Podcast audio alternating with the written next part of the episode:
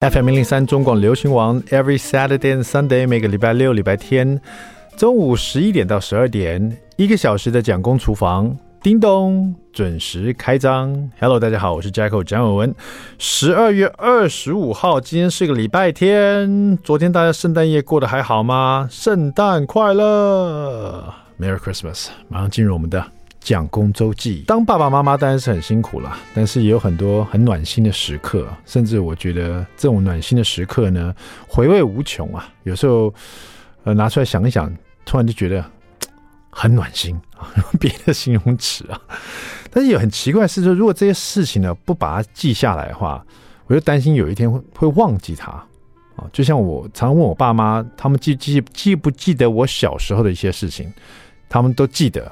可是大部分记得都是我调皮的事情，或者是我呃很糗的时候的事情，比较不记得那种像我刚刚说很暖心的时刻哈。什么是暖心时刻呢？啊，比如说我九岁的大儿子，他现在上学的时候呢，总是喜欢要进校门口或者下车的时候，就跟我来一个十指相扣一下这样子。那本来就是男生跟男生怎么会十指相扣呢？他本来是 high five 的。可是每次 Hifi 完，我们就正好都会十指相扣，然后久而久之就习惯了。那甚至于有一次，我就因为他们急的要去上课，快迟到了啊，然后他们下车了以后呢，我就因为他们是坐后车，呃，就是坐在我们的后座嘛。那后座下车以后就往前面冲了。可是呢，我就在我的驾驶位置上面那个窗户往外看出去，他已经快要离开我的窗户的窗框了，就快要看不到他。突然之间他又跑回来了。然后又伸出手来，然后跟我十指相扣一下，跟我说：“爸爸，拜拜。”就是说，在这么急的要上课，然后甚至快迟到的时候，他突然想到说：“啊，我还没跟爸爸 high five，还没有十指相扣一下。”在那一刹那间，我觉得好暖心哦，他还记得我。那当然了，也有很多让我觉得，呃，就是说我教他什么，然后他记得很清楚，然后甚至于我觉得他进步了，这种也是蛮暖心的。哦，不见得是功课哈，比如说，因为他对麸质是过敏的嘛，他他不能吃像小麦制品的这些东西，比如说举凡意大利面啊什么，他都不能吃哈，面包、馒头类他都不能吃，吃多了，那我大儿子 Jackson 就身体就会痒痒，然后甚至会抓破或流汤这样子哈。那所以说他自己吃东西呢，我就跟他讲说，你自己要注意哦，很多这个不能吃，那个不能吃的。那有时候你会觉得他从三年级就这样子，有时候你觉得说他。这个小朋友他会记得吗？现在已经到四年级了，我就常常听到他说：“爸爸，今天在安亲班他们吃意大利面，那我就不能吃，我就没有吃了。”我说：“那你那你吃？”我就喝了一杯牛奶这样子。我说他还记得记在心上，然后这就 OK 了。三年级曾经发生过这个事，到四年级的时候呢，他就常跟我讲说：“今天同学们要请他吃个什么东西，然后可能是个点心，他就把那个包装拿过来看。他跟我说他看那个包装后面的。” 内容物，他去看里面没有小麦，然后也没有一些他觉得会过敏，比如说他对凤梨啊、香蕉这种东西过敏，他里面都没有这个，他觉得他就可以吃。甚至有时候他会抓出我的错误，因为我会常常买牛奶在家里给大家喝嘛，家里一定会有牛奶。现在牛奶的品种也蛮多的，品牌蛮多的，甚至有些小农啊，或是有一些新的品牌这样子，不不只是那种大品牌的，有时候就是。好奇就买一些新的品牌回来喝喝看，这样子可能价钱上比较便宜呢。不，有的小农的它价钱反而更贵一点点，也不一定哈。那我就没有想那么多，我想牛奶就没有过敏源了嘛，就是连看都不看我就买回来了。有几次呢，Jackson 就把牛奶拿出来给我看，他说：“爸爸，你注意看一下这牛奶后面写什么。”我说：“牛奶就是牛奶，还会写什么？你仔细看一下。”哦，它上面有写哦，本内容经过。什么什么上面是有处理过花生麸质类的过敏原，就是说它这个牛奶，它在处理的过程杀菌也好，它的过程中是有用同样有处理过这种麸质类的花生类的有过敏原的东西的，比如说容器也好，还是什么锅炉也好哈，所以它上面特别注明，对麸质过敏的话，还是尽量避免这样子。啊，我都没有注意到，我想说牛奶怎么也会有这个问题哦，结结果还是。当然不是说这个牛奶里面有有这个麸质了，就是它经过这个容器，所以我觉得也还好啦。但是既然他会注意这种小小的这个字，去注意这个食品后面的内容，我觉得这就是很让我觉得很暖心的一件事情。我觉得我就可以想象到他长大以后，他是很重视健康的一个人，每个东西拿过来看一看，后面有添加什么东西这样子哈。呃，那小儿子其实也很暖心。昨天晚上他就特别跟我说：“爸爸好冷哦，今天你可不可以陪我一起睡高高？”我就想说啊，可是都是妈妈陪他们睡觉嘛，因为早上我弄他们早餐，送他们出门，妈妈晚上要讲故事给他们听，陪他们睡觉。那正好昨天晚上哥哥功课 被老师罚写抄课文一遍，所以弄到十点多还在那边抄课文。可是弟弟就已经打哈欠累了，所以因为哥哥在。写功课，妈妈就不可能讲进来讲故事嘛，所以我就在那边督促哥哥写功课，弟弟就过来拉拉我的衣服，说：“爸爸，你可不可以躺在我旁边？”我说：“怎么了吗？你是不是很想睡觉？你很想睡觉的话，就不需要爸爸陪你了，你就直接躺平了，就睡了就好了。”啊，不是，爸爸，有一次礼拜六的时候啊，你在沙发上睡觉，然后我躺在你旁边，我觉得好舒服哦。你很热诶，我躺在旁边觉得好温暖。我想要有爸爸躺我旁边，我就变很温暖，因为现在很很冷这样子，然后就变成他大暖炉，我就躺在旁边。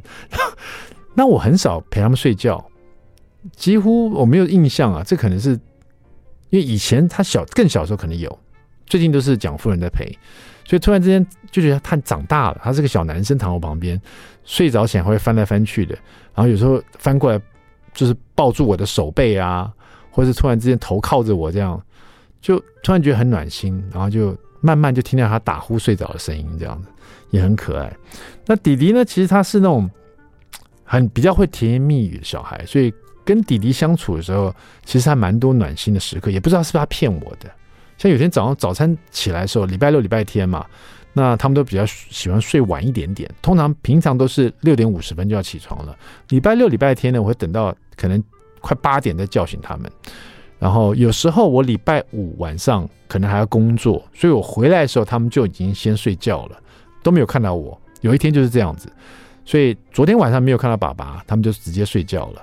然后早上醒来的时候，我就特别把他们摇醒，说：“早安，It's a Saturday，礼拜六了。昨天爸爸没有回来陪你们，陪跟你们说晚安，有没有想我啊？”然后弟弟就会第一个抱住我说：“爸爸，我好想你哦。”这种的。然后是那种睡眼惺忪的时候，还是还是会这样。那哥哥因为他已经四年级了，就是不会马上就这么样甜言蜜语，所以我心里就蛮暖心，可又有点担心弟弟将来会不会 骗很多女生，讲一些甜言蜜语这样子哈。I don't know。好了，那个今天要跟大家讲一些甜言蜜语了啊，就是其实你在过年的时候不需要自己。这么忙碌啊，搞那么多年菜，想要吃好吃的年菜，就上我们的好物市集哦。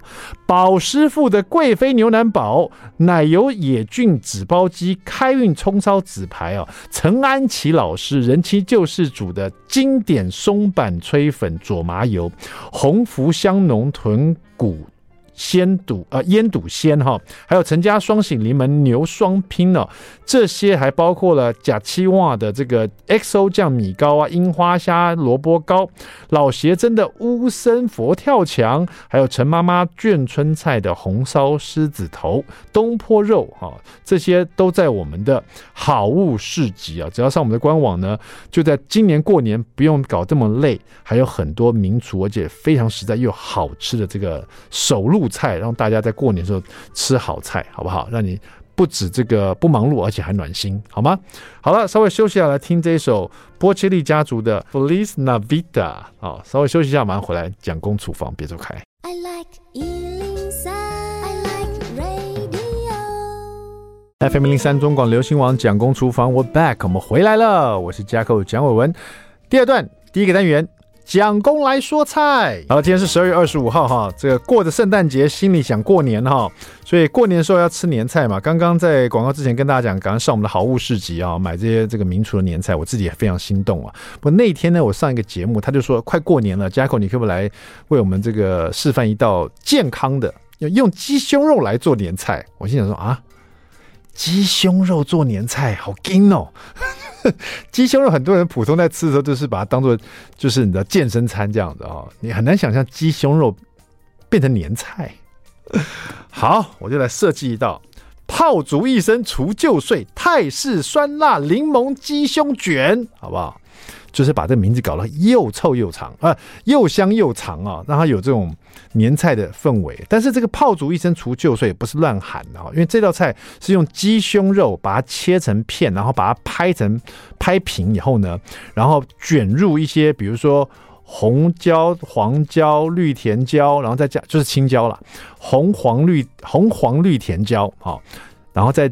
呃，卷一些这个青葱啊、杏鲍菇或是金针菇都可以哈，把它卷在一起，然后用牙签固定以后呢，把它煎香，然后再加一点水哈，把它稍微蒸煮一下，确定它都熟了，最后再淋上这个泰式柠檬鱼的酱汁。那你要知道，泰式柠檬鱼的酱汁里面会有什么？葱、姜。辣椒啊，那辣椒这种碎碎的这种这种这个样子，还有这个里面辛香料这种碎碎的样子，最后淋在这个啊这个呃一卷一卷的这个鸡胸卷上面呢，就很像什么？就很像一串一串的这个炮竹啊，上面都有这种很多碎纸片啊，红红绿绿的碎纸片的感觉。最后还要撒上香菜嘛，所以你可以想象，它真的有那种炮竹一声除旧岁的感觉哈。话又说回来，这个年呢、头都变了。现在啊，还真没有在玩炮竹一声除旧岁，大家不太放鞭炮了啊，比较少啊。中南部吧，台北台北有吗？很少，大都市里面比较少。好了，这怎么做呢？很简单，你就买一副鸡胸肉哈，然后先把用鸡胸肉先用刀子把它片成一片一片的，大概每一片一公分厚就好了，不要超过不要超过太一公分厚。然后呢，用这个呃，我是用擀面棍的。就是把它打一打啊，不是用擀的哦，是鸡胸肉片上面铺一个保鲜膜，用擀面棍的上面打一打，把它打平这样子。你也可以用这个呃，就是压，就是肉锤哈，去锤它也可以，但是要锤小力一点。鸡胸肉一公分的厚度，很容易把它锤碎掉，轻轻锤，重点是把它锤平一点点，把它摊平一点，让它面积变得大一点点，待会卷东西比较好卷哈。一副鸡胸肉就是两片，这样大概可以卷到八卷哦，哦，差不多就是一一半的鸡胸肉呢，切成四片，另外一半切成四片，所以总共八卷这样子。啊，打平了以后呢，就卷入这个切成丝的，就粗丝的这种红黄甜椒啊、青椒啊，还有这个葱段，然后再卷这个杏鲍菇或者是金针菇，反正菇类就对了。然后再卷好了以后呢，就用。我是用牙签稍微把它固定一下，在它的密封口把它固定一下哈，每一卷都把它做好这样子哈，你就八卷这样子，然后把它放在一个碗里面，就是大的碗里面。打一个鸡蛋，我们只要蛋清就好了，用筷子把这个蛋清呢，把它搅搅散一点点，然后淋在这个鸡肉卷上面哈。这个蛋清呢，用手稍微把它拌一拌，让每个鸡肉卷都沾到这个蛋清呢。待会我们在煎的时候呢，它会比有比较让这个鸡肉卷变比较不会那么干涩哈，保护它一下这样子。而在煎下锅煎的时候呢，呃，同时你就准备一盘这个。中筋面粉啊，或者是低筋面都可以，只要有点面粉哈。我们在下锅煎之前呢，这个卷呢上面就沾满了这个吃满了这个蛋清嘛，对不对？比较咕溜的感觉。你在这个面粉上面稍微滚一下，让它吃一点面粉，然后在热锅热油和下锅去煎，煎到这个面粉有香香酥的感觉，味道很香的时候，每一每一面都煎到这种香酥感觉，那黄金色这样子。然后呢，这时候呢。它在煎的同时，大概煎的时间呢，这样它是一个鸡卷嘛，卷一卷呢，煎至少也要三分钟左右。这三分钟的时候，你就可以拿那个拉霸的那种切碎东西那种拉霸机，或者是你如果刀法不错的话，东西全部把它切碎，就是蒜头啦、姜啦、辣椒啦，然后还有这个香菜梗啊，一起的把它切碎碎的这样子，然后再拌入鱼露两大匙。柠檬汁两颗的量哈，然后糖一点五大匙啊，然后把它拌匀啊，加带两大匙水哈，在这些卷煮到快全部都煎到颜色变了以后呢，你就开盖，然后把这个酱汁淋进去哈，然后再把它上盖，稍微再煮个一分钟啊，就完全熟了。然后就把它的所有的这个卷拿出来，把牙签拿掉，然后排在盘子上面，然后再把香菜铺上去啊，上面就有红红绿绿的颜色，然后一卷一卷的像泡竹一样，这个鸡胸肉卷了，又健康又低脂又好吃哈。泡竹一声除旧岁，泰式柠檬。鸡胸卷，大家在家试试看哈。稍微休息一下，在休息之前来问你一道美食冷知识的问题：吃过玉米笋吧？哈，玉米笋啊，它前面有个玉米，后面有个笋。它是不是像这个猫熊一样，长得像猫，可是却是熊科的？然后或者是它是狼狗哈，长得像狼，可是它是狗。那玉米笋，它到底是玉米，还是它是长得像玉米的笋呢？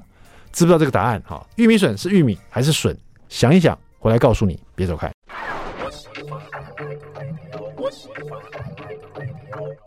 FM 零三中广流行网蒋公厨房，我们回来了啊！今天我们厨房里要聊的是有关于身体健康的事情。哈，像我自己呢，这个常常有人跟我讲说，常常你的车子都会做定期的保养啊，定期检查。人体呢，每天都会用到的哈，是是你最重要、唯一的。还不能像这个汽车轮胎坏就换轮胎哈，这个里面什么东西换就换新的就好，人体是不行的，所以你要靠一个健康的生活啊，才可以这个促进让自己的身体可以这个更长寿、更健康、更有活力哈。那很多人也是去健检了以后，才发现自己身体可能并没有自己想的这么样健康哈。今天我们的作者呢，她就是这样的一个一位仙女哈，人家叫胖仙女哈。呃，她出了这本《我的减糖高值餐桌》，我们欢迎我们的胖仙女蔡蜜玲。Hello，胖仙女好。好，听众朋友好。是刚刚讲到说，去健检以后，发现自己的身体竟没有想象。中这么健康，对，那它是什么样的一个警讯呢？当时，呃，其实。非常多年前哈，我第一次发现自己的那个胆固醇稍微偏高，然后我后来就跟很多人一样，他开始了很多减脂啦、减重的这样的一个很艰辛的过程。那失败了非常多次，然后直到去年，就是呃，我确定是家族遗传的高血脂哈，那你必须也自己用呃，就是自己必须从饮食啦跟运动去控制哈。那呃，包括我也发现我的体脂其实是偏高的，因为我从外形上面看起来倒还好哈，顶多微胖。那嗯，就是一般我们所谓的泡芙人这样的一个体质哈，所以看到健检报告之后吓了一跳哈。那后来开始慢慢的去每一天量体重体脂哈。那我后来发现说，哎，减糖饮食真的是一个最容易哈，因为它每天三餐你只要稍微做个控制调整哈，那它又可以去持久，然后又不会挨饿吃得饱，又会一段时间后慢慢的瘦下来。我想这个听众们应该都很好奇，先聊聊你这个胖仙女这个外号。因为你一点都不胖啊！你看你，你如果叫瘦仙女，我还觉得蛮 蛮符合的。我不是在说这个，好像在说什么呃好听的话。你真的很瘦啊！对，那胖仙女这个名字哪来的？哎、欸，其实我从以前就非常喜欢做菜，因为我有一个非常手艺非常好的妈妈哈。那耳濡目染，到后来结婚自己有了孩子之后，发现哎、欸，小孩的那个吃的需求真的很高哈。那因为呃也是因为因为健康考量，不太喜欢让他们外食，所以通常小孩点什么菜我。就要变出来，啊、对，所以有时候他们像仙女一样，对他们会认为说，哇，妈妈，你你你好像仙女都可以。像魔法一样变出我们要吃的东西，那、嗯、因为他们正在看卡通，卡通里头有那个超瘦的小仙女，然后我就说啊，你们叫妈妈仙女，我会认为说，哎、欸，好像有点心虚，不然妈妈加个胖字好了。他们就说啊，好，那妈妈就叫胖仙女好了。你为什么对自己小孩也要这么谦虚？所以胖仙女名字是其实从你小孩开始的，对，对就是跟小孩子这个亲子的对话里面是产生的这个很可爱的这个外号哈，其实跟你外表完全都不搭，也是一个很特别的反差感了哈。但是你提到说你以前尝试过很多种不同的这个减重的方法，哈，我想很多人都有这样的经历哈。那最后你发现其实减糖你觉得是最轻松、最简单，而且它是可以一辈子的一种生活的这个形态，是不是？没错，没错，对。呃，就像有的人。像像我是每天都喝一杯咖啡，嗯，是，呃，甚至每天可能喝到两三杯。我父亲也一直都是这样子，直到有一天我父亲发现他因为喝咖啡，他咖啡因里面导致他心心跳呃就不整，就是不是说很好这样子啊，他会有心悸的问题。对，那医生就说你要戒掉咖啡。是哦，那真的对我爸来讲是非常非常痛苦的事情。他没有想到说有一天要戒掉咖啡。是，然后我后来听他这样讲，我也发现说啊。对哦，其实我以前是不喝咖啡的，是，对，就像现在有人听到说减糖生活，对，为什么要过减糖生活呢？是，所以减糖生活也许是正常的生活，你有没有想过？是，就像我们以前我们没有喝咖啡的时候，我也把它当做很正常啊，对，直到有一天我每天都喝咖啡，喝了十年以后，突然有一天我不喝咖啡，我觉得很怪，对，对不对？所以大家现在听到减糖生活，会觉得说。那这是一个新的东西，这个这个这不是人的生活的方式，可是事实上它其实是一个正常的生活方式，是，对不对？对。而且减糖生活其实分了很多阶段，你如果是为了减重，对，或者为了身体健康，对，或者它是一个。比较呃，在吃的方面比较了解自己吃进了什么东西。人家说你吃了什么，对啊、呃，你就是什么嘛，对，对不对？对，所以减糖生活其实是可以是一个很好的生活，是，对不对？好，好，在聊这一本这个我的减糖高值餐桌哈，跟我们的胖仙女聊之前呢，我们来问一下，刚刚在广告之前哈，我也问大家一个美食冷知识，我我看这一题你一定知道了，因为你既然减糖这么厉害的话哈，呃呃，大家吃过玉米笋吧？对，对不对？玉米笋哈，玉米笋呢，它叫做玉米，又叫做笋啊。对，那到底它是玉米还是它是笋呢？这个想问问一下我们那个胖仙女。哎，我我认识的玉米笋，因为它属于蔬菜类，嗯、所以我想它是笋，比较靠近笋。它应该不会是五谷杂粮那一类的。哎，其实你这个答案很，就是你分析的很棒哈，但是呢是错的。你分析很棒，因为你讲的没错，因为玉米笋呢，它它其实是还没有授粉之前所收获的玉米的果穗。哦，哦，它没有授，所以说它两者在营养价值上。它就玉米跟玉米笋是不一样的，哈，就是说玉米笋是被归类为蔬菜类。你讲太对了，每一百公克的玉米笋，它的碳水呢只有五点八克而已，但是呢，每一百公克的玉米的碳水呢却有十七点八，是差别很大。对，大家会想玉米那么大根，玉米笋那么小，当然有差别。但我是讲同样重量的，一百公克的差这么多哈，所以其实严格来说，玉米笋跟玉米啊。外形接近，一个小一个大，可它不是一家人。对，好，这个是对了。但是呢，玉米笋还是不是笋哈，它就是玉米，它是玉米的小孩哈，就是还没长大的玉米这样子哈。所以这题算你半对，解答的很正确，但是呢，选的选的答案选错了这样子哈。玉米笋呢，其实。还有另外好吃是玉米，它是它是成长版的这个，等于说它就是菜农啊，一般在种植这个玉米的时候，为了让这个养分呢更集中在玉米里面嘛，所以它就会把多余的这个幼穗啊把它摘掉。哦，所以这玉米笋就是修剪植物以后，避免植物过度开花或者结果的步骤之后的产物，就是玉米笋。对，那而且呢，这个玉米笋呢，它基本上是没有什么农药残留的，所以是蛮棒的一个这个食材这样子啊。讲到这个玉米笋，其实它就像我们说猫熊或是狼狗，对，就是它是长得像猫的熊，它是长得像狼的狗。对，玉米笋是长得像玉米的笋吗？不是，那这是玉米，它不是笋呢哈，这不一样的哈。好的，那呃，我们刚问过我们的胖仙女以后呢，她解答让我非常满意哈。都不知道大家猜对了没有哈？好了，这个减糖高高值餐桌里面会不会有可以吃到玉米笋的？可以，可以，对不对？因为我们刚刚讲过，它它碳水很低嘛。对对。讲到碳水，减糖就是跟碳水息息相关了，对不对？这个糖是有字边的糖，对，碳水就是有字，就是它不只是砂糖而已，它是有字边糖，包括碳水。会产生的糖嘛？哈，那如果说我我现在想要执行这种呃减糖的生活，对啊，因为我过重了，或者我的健康的问题，对，那我想要在一阵子一段时间里面看到一些效果，对，不管是我体重，或是我健康方面，或者精神上，对啊，你觉得大概花多少时间？然后我要怎么去执行？比如说我减糖来讲说，它是有一个碳水值呢？比如说我每天可以摄取多少碳水？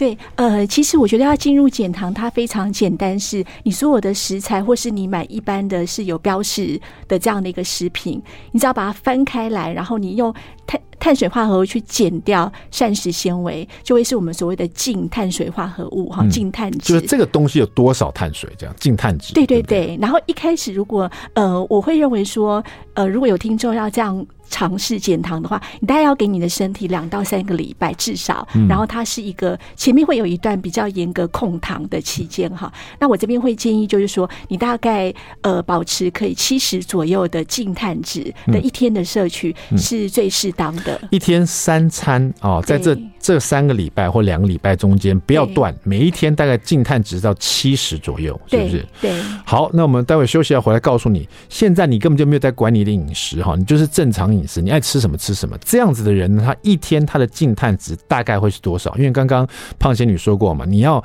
让自己有所改变啊，可以看到明显的一些呃往好的方向那边前进的时候，在数字上看得到的话，你每一天的净碳值必须是七十。那你知道你现在的净碳值大概是多少吗？待会回来告诉你。I like FM 零零三中广流行网蒋公厨房，我们回来了。是的，你是不是很关心自己的健康？希望自己可以不管体重这个降低一点啦，到你自己比较理想的体重，还有希望自己的精神变更好一点点，甚至于有一种比较新的、比较健康的一种生活饮食的这个方法哈。这个减糖呢，可是可能是你很好的一个选择，而且减糖它可以是一辈子的一件事情，做得好的话，身体健康会有大有转变哈。今天来跟我们聊的是胖仙女哦，蔡蜜玲。那她这本《我的减糖高值餐桌》呢，是高比例的蔬食的减脂的对策哈。那刚刚讲到说，如果说一开始的时候，对，有有稍微比较严格执行的话，对，一天吃这个碳水的比例应该是净。碳值应该是要七十，对，七十左右。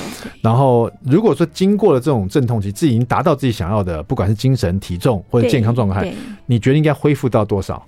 呃，我以我自己为例的话，我大概是八十到一百克。那我会认为说一百是一个还还差不多，还不错的。如果你再更多的话，它其实基本上就没有在我们所谓的低糖饮食这样一个定义里面了。所以我的意思说，就是比如说每天的净碳值可以到一百八十到一百，这这这个这个这个中间，这可以是一辈子执行的事情。对，它是一个很好的一个健康状态，对不对？如果听众也不会太。呃，太迫害自己的感觉。我如果我觉得还是有一种，因为我觉得减重很怕一种委屈感。如果有委屈感，我会建议你，其实一百到一百五。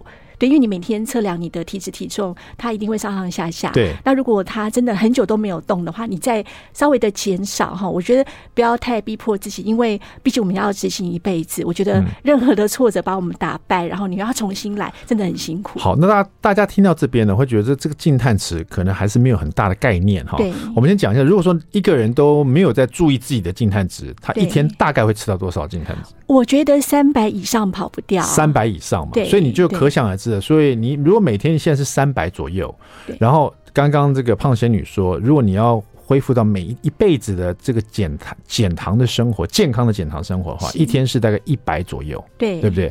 所以你看，就是三分之一了。对，你去想象你现在所摄取的碳水化合物，对，你要把它减掉三分之二，对，哦，只剩三分之一，而且要做一辈子。对，应该是可以做一辈子的健康生活、健康生活的哈。对，好，这个就是一个概念了哈。我们讲一下，刚刚潘仙女说这本书其实里面很多很不错的提案哈。刚刚讲说，正好我们刚刚提到玉米笋嘛哈，你要跟大家分享一道五色四神汤啊，这跟玉米笋有什么关系？这一道呢，因为我觉得天气热的时候，呃，会很想要喝热汤哈。那汤一直是很多的减糖者觉得，哎，我是不是不要喝汤比较好？好像碰到汤就是一个呃，好会爆糖哈。那其实我觉得只要你把它算在你一天的摄取总量里面，你可以减少其他的食物的摄取哈。那五色四神汤是我自己觉得很清爽，因为我觉得如果要在自己家里处理猪肠哈，我觉得基本上它嗯很麻烦。好，那如果你要做一般传统版本，那这一道因为我觉得就是你可以趁这个机会呃摄取更多不同颜色的一些呃蔬食哈。那呃我这边是加了鲜香菇啦，然后红萝卜跟玉米笋哈，然后。跟其他的一些菜，让高丽菜，对对对。那刚呃玉米笋，我们也有讲到，就是它它是我非常喜欢的一个蔬菜，因为它农药少，对，碳水低，农药少，然后又有饱足感，所以你不用花很多时间去清洗它，对。而且这道你完全可以用电锅去做，你只要先把四神包里头，因为它里头的那一些药材本身，它的确它的糖分稍微高了一点哈，那但就你你可以自己去做一个。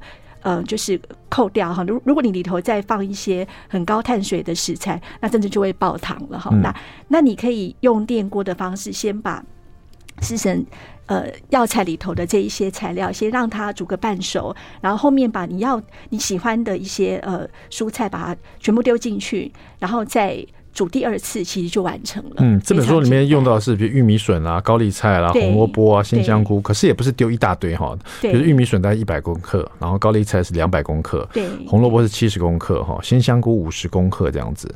然后呢，四神药包这边特别讲到大概是九十公克哈。对，啊，不是说整包丢进去，对，它也它也有这个碳水。我刚好买的是九十公克，大概现在市售都是九十到一百公克。因为里面有薏仁嘛，薏仁也是有碳水。对，其实芡实他们都都。有，因为其吃起来粉粉的哈，基本上它的碳水都不低哈。但我会认为说，你煮出来，因为你一大锅嘛哈，那你把它换算成你要喝的一碗。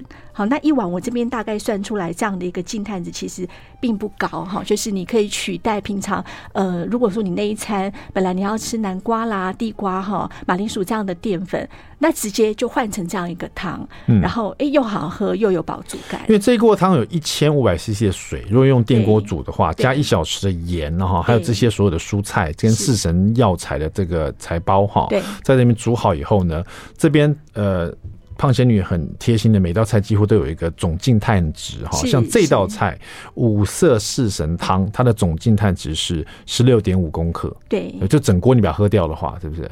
呃，十六点五对整锅，然后这做出来的话大概是两人份，对，所以所以你喝一半其实也才八点三公克，对，那那你刚刚讲说一天，对，呃，如果是在很严格执行的话，对，是可以吃到七十净碳值的，对，等于说我这边就算我把这两人份都把它吃掉好了。我也才吃了十六点五公克，对，是不是这个意思？普通传统早餐店一份那种热压三明治低太多了。对对对，所以这个这个，而且这五色四神它是可以当做一个正餐来吃的嘛，对不对？我觉得可以，因为它其实很多颜色，而且你你其实可以放自己喜欢耐煮的。我觉得像大白菜啦、白萝卜这样的。请问，如果我放肉片进去，它会这个碳水会很高吗？其实哈，我觉得肉哈，呃，白肉类、比鱼肉类的鸡肉片。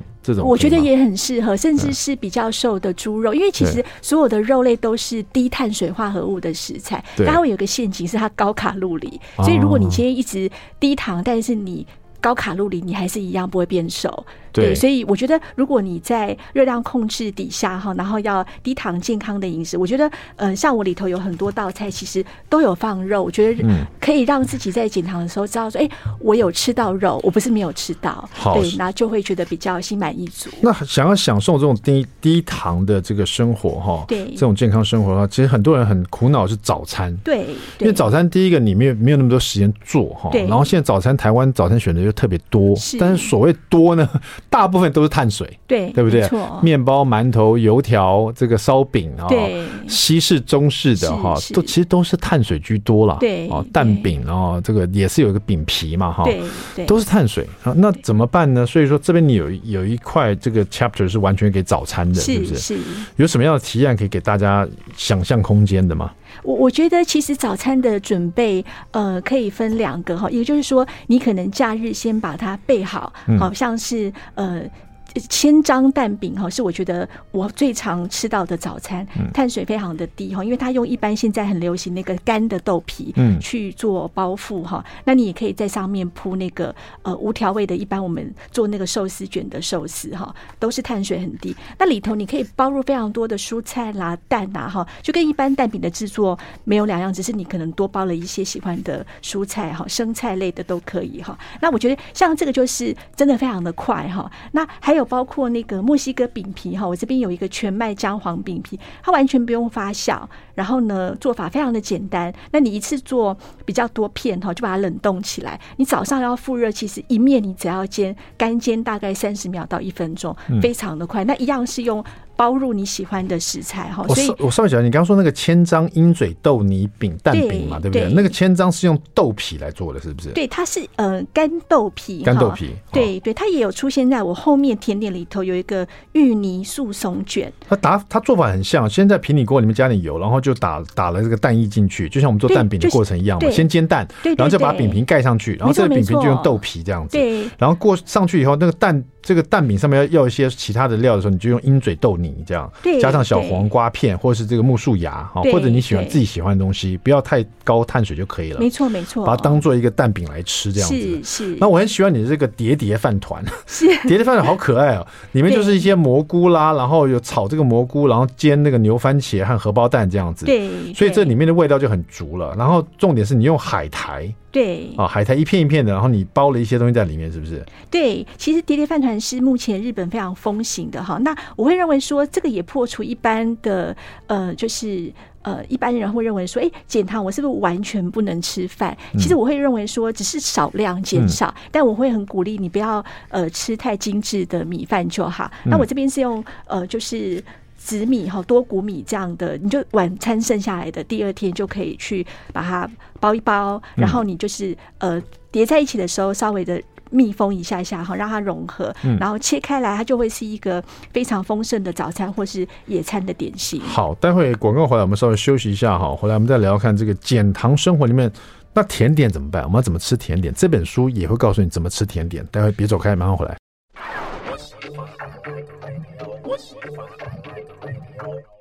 FM 零零三中广流行王蒋公厨房，我们回来了。今天我们厨房里呢，邀请到是胖仙女蔡蜜琳啊，这个我的减糖。高值餐桌哈，讲到这个减糖生活，减糖可以吃草莓生乳卷吗？这本书 就有减糖可以吃这个甜点了。是是，其实甜点的制作上面，你只要用呃代糖哈，大家可以看到我里面用的糖都是那个赤藻糖醇或是罗汉果糖，它是天然的植物去提炼出来的，然后它的状型也非常类似我们一般的呃砂糖哈，所以做烘焙这边呃里面都是做出来会比较容易成功。那我这边会很呃建议就是读者去学所谓的一个戚风蛋糕哈这样的，因为它它非常好制作，你只要把蛋白打得够发哈，然后去做结合。那你要做这样的蛋糕卷，或是里头有一个香蕉戚风蛋糕，都非常的简单。好，那一样是可以不用用到精制糖跟一般的面粉，还是可以非常蓬松柔软，口感也非常好。OK，那这边是用什么取代这些东西呢？呃，我其实粉类哈都会替换。我觉得大家可以先照着食谱做一次，再自己慢慢实验自己喜欢的。一般我会用烘焙用的杏仁粉做马卡龙的那一种哈，不是我们的那个南北杏的白色那一种哈。那这种杏仁粉它本身是坚果粉哈。那其实我觉得像亚麻仁籽粉啦哈，还还是像现在日本很流行那个豆渣粉哈，都是我自己非常喜欢用去做取代的。嗯，所以这里面的材料就是跟普通的。草莓生乳卷是不太一样的，有一些替代的东西。对对。不过当然原本的像蛋啊、植物油啦这些都会有啊，但是其他的像无糖杏仁奶，哈又加上杏仁粉，再加上豆渣粉，那糖就用这个罗汉果糖或是赤藻糖醇哈，对这些来取代。那做法就跟一般的草莓生乳卷是基本上是一样的，基本上是一样的。其实也不难。那大家如果有买这本书的话，这里面总共有十二张照片哈。所谓十二张，是不是说很？复杂是他讲的解释的很清楚，让大家在做的时候呢，每一张照片可以对着自己做的过程，你就可以觉得很放心啊！我做出来跟这个我们胖仙女做的是一模一样的哈。那这个而且这个草莓生乳卷这么大一卷呢，总共是六个人份的哈，全部我把它吃光光，也不过才二十三点四克的碳水。对，如果吃两人份也不过才八克而已。对，太开心了哈。所以说，其实减糖呢也可以吃的很开心，吃的很美味哈。大家可以来看一下这个胖仙女蔡命玲这一本《我的减糖高值餐桌》，前面有很多她的一些心灵喊话，让大家知道说怎么样来有拥有这样的健康的生活。后面有很棒的一些提案，包括甜点。好，谢谢我们的胖仙女，谢谢。好，谢谢伟文。蒋公厨房，我们下次再见，拜拜。